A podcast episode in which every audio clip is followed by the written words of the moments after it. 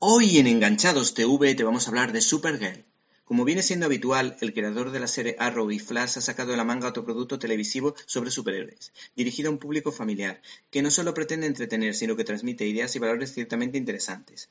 Le toca el turno, por tanto, a Supergirl, salido de la fábrica de sueños de DC, en un formato que presenta el handicap de parecerse en demasía Flash en muchos de sus planteamientos, así como en las tramas de fondo. Carece del dinamismo y la chispa de las historias de Barry Allen y el personaje de su hermanastra nos parece un tanto forzado. A la serie le falta ritmo, se traba de vez en cuando en mi modesta opinión.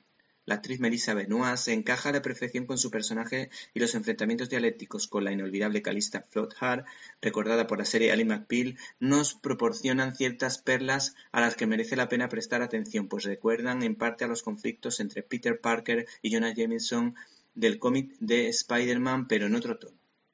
Esta serie se estuvo emitiendo el verano pasado en Antena 3 de tres en tres episodios, lo que puede entenderse como que no la han valorado mucho, que querían explotar el negocio durante la temporada veraniega por el interés que pudiera despertar en los niños y los seguidores incondicionales. El caso es que los fans estaban indignados con la cadena de televisión porque los últimos capítulos se emitieron a altas horas de la madrugada.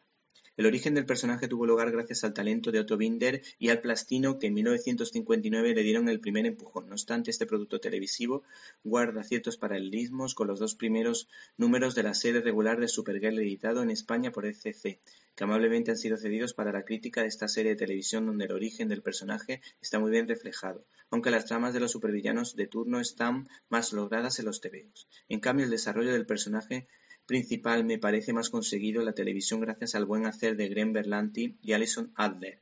Por otro lado, tanto en el cómic como en la serie, su padre aparece como un científico en la que su ética le impide lógicamente pasar ciertos límites que atentan contra la dignidad de los habitantes. ¿Te está gustando este episodio?